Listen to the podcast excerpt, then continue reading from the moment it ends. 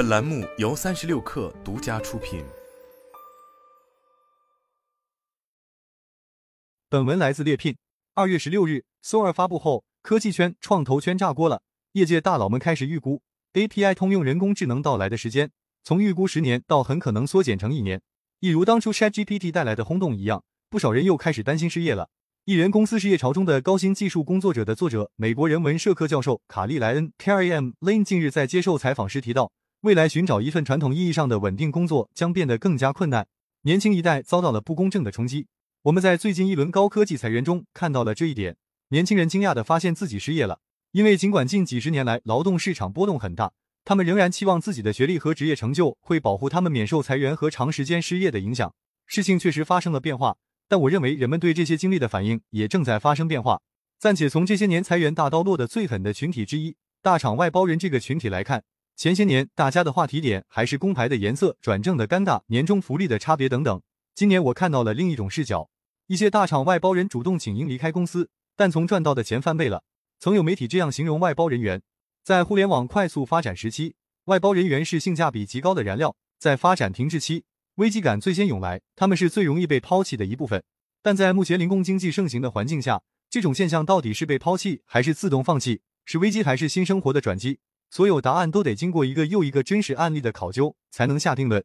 离职了，但从前东家处赚钱赚翻了。前些年大厂外包人的局面更多的是尴尬的声音。工牌告诉我，我和他们之间有堵墙。二十五岁的周红谈及自己的外包体验说：“事实上，工牌是大厂人在社交媒体上的交流梗。”红的、蓝的、绿的，颜色差别、细节差异，暗藏着鄙视链。一部分人被隔开，权益受限，成长有限，转正无望。正式员工基本除了工作不会和我交流生活的话题。我在这待的一年，基本没有体验过和同事聊八卦的时刻，摸鱼只能看手机，思考人生，很漫长，很难熬。周红说，一开始不习惯，但在网上看到很多外包人的工作情况，就习惯了。别人没把自己当外人前，自己别想太多，像海绵一样吸收更多方法论，自己就是自己的老板。负责过的事情都会像产品一样呈现在未来履历和面试回答上。像周红那样看得开的人并不多。大厂光环曾吸引着全国各地的新一代优秀青年，他们经过一场一场的面试和选拔，有人终于套上了光环，而有人只能放弃，或期盼着通过外包的模式和项目成绩获取那一两个转正名额。这是疫情后真实的职场环境。但随着大厂祛魅，人们对生活方式的追求变化，新职场人的心理也发生了微妙的变化。二十六岁的阿丽半年前入职了一家科技企业，上班一周后就把公司的项目任务完成了，剩下的时间喝茶聊天，一天就过去了。可能大部分人都会羡慕这样的工作状态，但这个时代的不确定性太高了。现代年轻人之所以躺不平，从来不是因为不想躺，而是担心今天能躺，明天怎么办？过度加班会抹杀一个人的思考能力，但过度清闲也会让人嗅到危险的味道。果然，不到半年，阿丽就听到公司的裁员消息，她主动跟组长商量。我一个月能有两天的活儿干算好的了，留在这继续摸鱼，你不如把我裁了。在如此不确定的环境下，主动放弃一份钱多事少的工作，需要多大的勇气？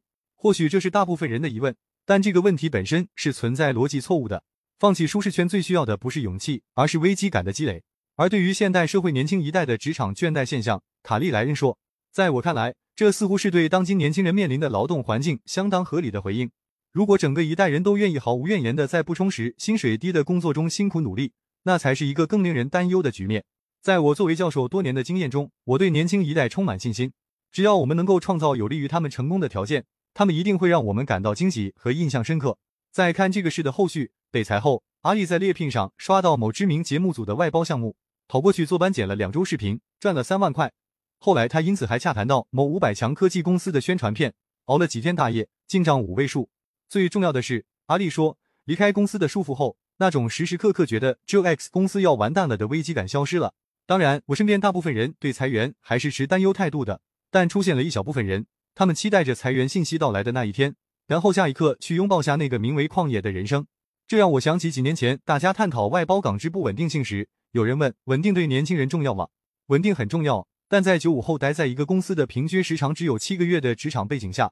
稳定的要素已经不是年轻一代考量的首要条件，U 盘式就业未尝不是更好的解决方式。